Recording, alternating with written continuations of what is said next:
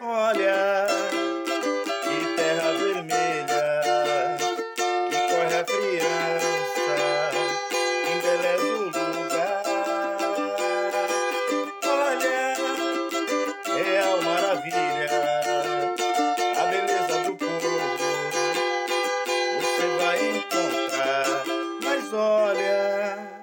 Saudações! Iniciou no dia 17 de abril as atividades da Jornada Universitária em defesa da reforma agrária popular. O tema desse ano: Lutas e resistências no campo e na cidade. Centenário de Paulo Freire. Acompanhe as nossas redes sociais. Se inscreva, participe.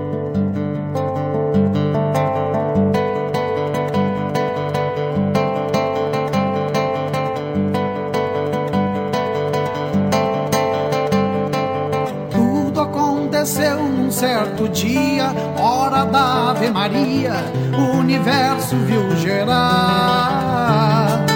No princípio o verbo se fez fogo, nem Atlas tinha o globo, mas tinha nome o lugar, era terra. Bem-vindos e bem-vindas ao nosso 13º episódio da Rádio Jurarte Paraná. Hoje, Vida, Luta e Poesia, nas palavras de Ariolino Alves Moraes. terra.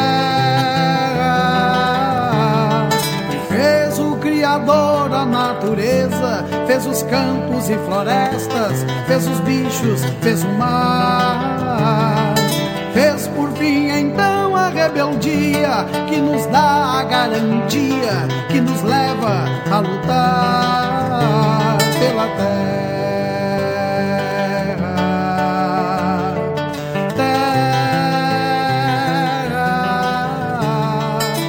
Sou Ariolino Alves Moraes, mais conhecido por Chocolate, apelido do Sem Terra. Tenho 78 anos, pai de oito filhos, cinco meninas e dois rapazes. Sou natural de Passo Fundo, Rio Grande do Sul. Me criei em Lagoa Vermelha. Em 1964 vim para o Paraná em busca de terra. Vim morar em Coronel Vivido. Fui trabalhar de arrendatário na terra do Ângelo Bresolim. Em 1968 casei, fui para Santa Isabel. Nós compramos oito arqueiros de terra lá, junto com a família. Em 1970 tive que licionar lá no interior de Santa Isabel, 15 quilômetros. Tinha muita criança, tinha muita gente na roça naquele tempo. Aí, atropelado pela modernização na agricultura, fui para dois vizinhos. Tive que vender a terrinha, pagar as dívidas e ir para dois vizinhos. E lá trabalhei um pouco de empregado, não gostei muito. E em 79, aí, motivado pela teologia da libertação, entrei na luta por terra e justiça, com a consciência, assim, de lutar por terra. E fui através do movimento sindical, dirigente do sindicato dois vizinhos. Em 84 ajudei a fundar o MST. De 1984 a 1989, ajudei só a levar gente para a terra. Mas daí em 89, atropelado pela pobreza, me fez eu ir também para o acampamento. Fui lá para Mangueirinha, município de Mangueirinha, no acampamento da Fazenda Lagoa, e lá tive que ficar lá. Daí passou três anos e nada da terra sair tal. Através da organização, fomos se distribuindo e eu fui para Alvorada do Sul junto com um grupo de família. Em Alvorada do Sul, no acampamento da Engá, aí vivi lá três anos e aí apareceu outra área, tive que vir para cá, no Embaú, onde estou assentado aqui no assentamento Guanabara. Em 2018, escrevi um livro, Vida, Luta e Poesia, e esse livro, ele não saiu muito bem, parece por ironia, parece verdade que o agricultor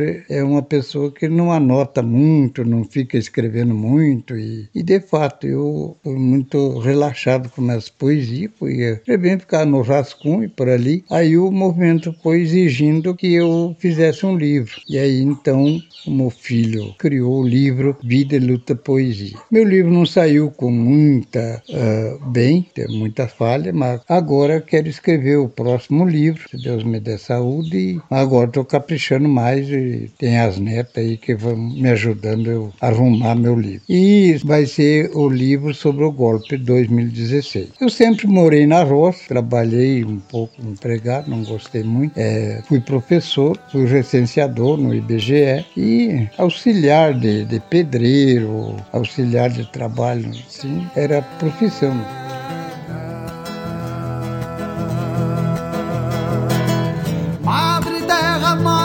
Esperança onde a vida dá seus frutos, o teu filho vem cantar.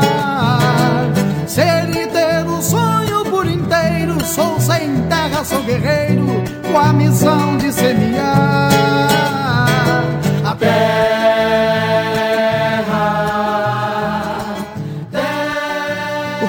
levou a escrever poesia é que desde pequeno eu gostava muito das músicas raiz dos artistas antigos, por exemplo, Tonico Tinoco, Jacó Jacozinho e Raul Torres, Zé Fortuna. E sempre eu admirei como é que aquelas músicas deles é colocada a melodia, mas eh, ele, ele era uns versinhos feitos por um, eu me lembro bem que era João Pacífico, o Zé Fortuna, o dos Santos, e eles escreviam os versinhos e os outros faziam a melodia daquela poesia. E é isso me admirava.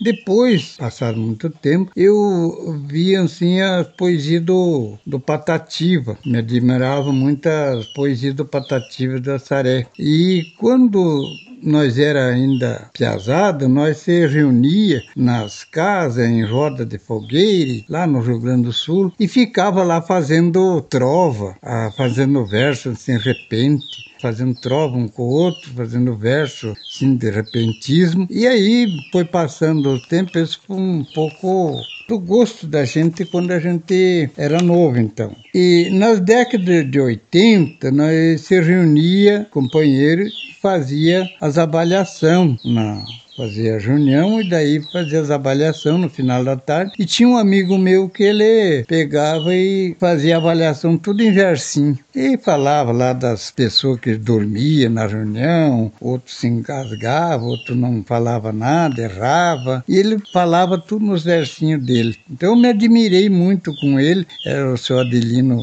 Antunes Cordeiro, hoje é morto, né? E daí, então, de repente, o Adão Preto, saudoso Adão Preto, ele era repentista. E uma, numa poesia dele lá no, em Brasília, eu vi ele fazer a poesia, gostei muito da poesia, aí saiu no Jornal Sem Terra, no Jornal do Movimento Sem Terra, e eu experimentando lá, peguei e li a poesia dele e fui gravar para ver se eu me atrevia a fazer o tom do Adão Preto, fez a poesia. Aí os outros companheiros escutaram a fita, mas ficaram admirados. Já passaram no programa de rádio. E... Aí foi me entusiasmando. Aí na reunião do Movimento Sem Terra, eu, eu senti que anotando as coisas para não esquecer. A reunião, o, o, material da gente, a ferramenta, era o caderno e a caneta, para ir anotando o que estava se passando. Aí, de repente, eu resolvi ir anotando já em verso porque daí parece facilitava para mim. O Neuro, um dia fazendo análise de conjuntura, e eu peguei a análise dele transformei em verso. E ele até ele ficou admirado. A partir dali, o próprio movimento foi forçando eu fazer um livro, fazer poesia, fazer até que surgiu então o livro Vida Elito Poesia. É o retrato da gente. E eu gostei, eu gosto muito da poesia. Gosto da poesia gaúcha, do ritmo, do estilo gauchesco. Gosto da poesia dos nordestinos, com as historinhas deles bem contadinhas, em verso. Gosto muito da poesia. Mas o que me levou eu escrever mesmo foi o Adão Preto com a poesia O Êxodo Rural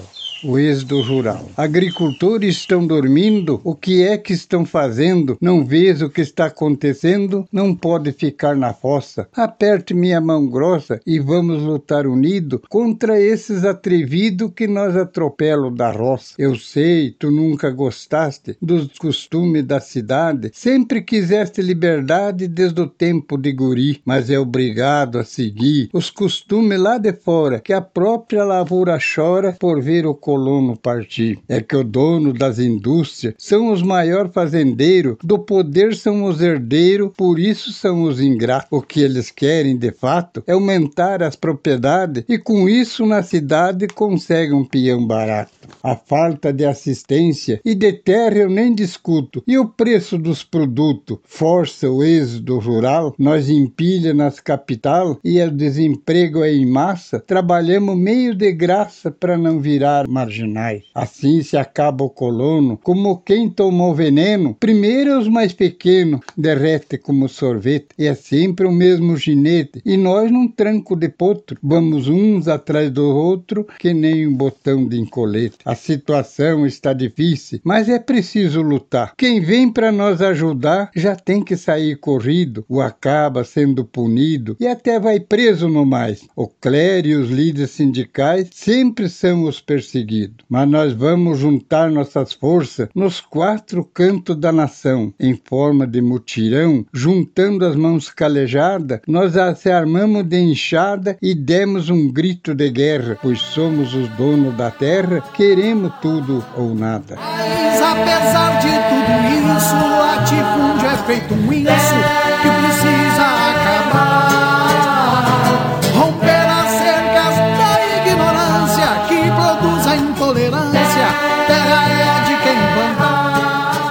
país ameaçado por epidemia. A situação brasileira tem duas epidemias. A primeira é a doença que arrepia, a segunda é uma doença mental. Presidente que só quer o mal e consequência do golpe que quase assim num galope, tempestade com vendaval. A primeira é doença da Covid, matando sem piedade, destruindo a humanidade com tamanha valentia. Tiremos as lições da epidemia epidemia para poder seguir lutando. O povo se organizando, pois nós temos essa ousadia. Já tivemos outras epidemias, febre amarela, paralisia infantil, gripe espanhola, tantas outras mil, toda resolvida com vacina, graças à nossa medicina, universidade que faz pesquisa, a população que se imuniza e os médicos e enfermeiras que nunca desanimam. Venceremos essa epidemia. Deus é Pai e Cristo é libertador. Maria é mãe dos trabalhadores. Sairemos com alguns resultados. Os que viver terão observado uma mudança de comportamento, mexeu com o sentimento, o individualismo foi transformado. Assim que observei, o ódio virou solidariedade, truculência virou gesto de bondade, desemprego trouxe a partilha, trouxe a união entre as famílias, individual passou a se unir, mandou a forma de pedir, assim descobrimos algumas armadilhas. A segunda epidemia é o presidente do Brasil, que se elegeu mostrando um fuzil e ameaçando com armas na mão, combatendo corrupção. Hoje é chefe da família rachadinha. Quando fala na imprensa, faz gracinha. Compra da vacina, não deu atenção. Troca ministro todo dia, porque não faz o que ele pede. O que ele não troca mesmo é o Paulo Guedes. Assim vai destruindo o país. Só vai ficando essa cicatriz. E o nosso meio ambiente. Precisamos, é urgente, caçar esse infeliz. Assim, o povo brasileiro leva o golpe das elites. Espero que todo acredite que o capitalista é arrogante, se exibe de país gigante, mas hoje é um país arrasado, com seus povos envergonhados, morrendo gente a todos instantes. Madre Terra, nossa esperança, onde a vida dá seus ventos, o teu filho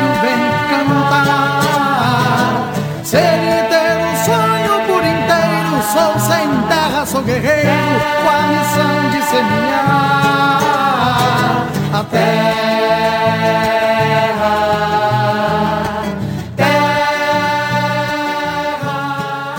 escrevi neste centenário do Paulo Freire para resgatar um pouco o que o Paulo Freire queria com a educação e também comparar a nossa realidade hoje, que onde é que viu a própria escola ser atacada pelos próprios alunos, morte de pessoas na escola, então é feio isso. Escrevi um centenário de gente que sonhou. Centenário de uma vida, de uma pessoa de pensamento, queria novo firmamento, queria enxergar o de diferente, ver pessoa como gente e não como um objeto. Desde pequeno, ver o correto, definindo o que é ser coerente. Estou pensando em pessoa e ao mesmo tempo escrevendo. Também estou reconhecendo ideais transformador, povo caminho e sonhador, na busca do que é melhor, pedagogia que Deus é maior, de direito sonhar é um valor. Estou falando da pessoa, menino que fez leitura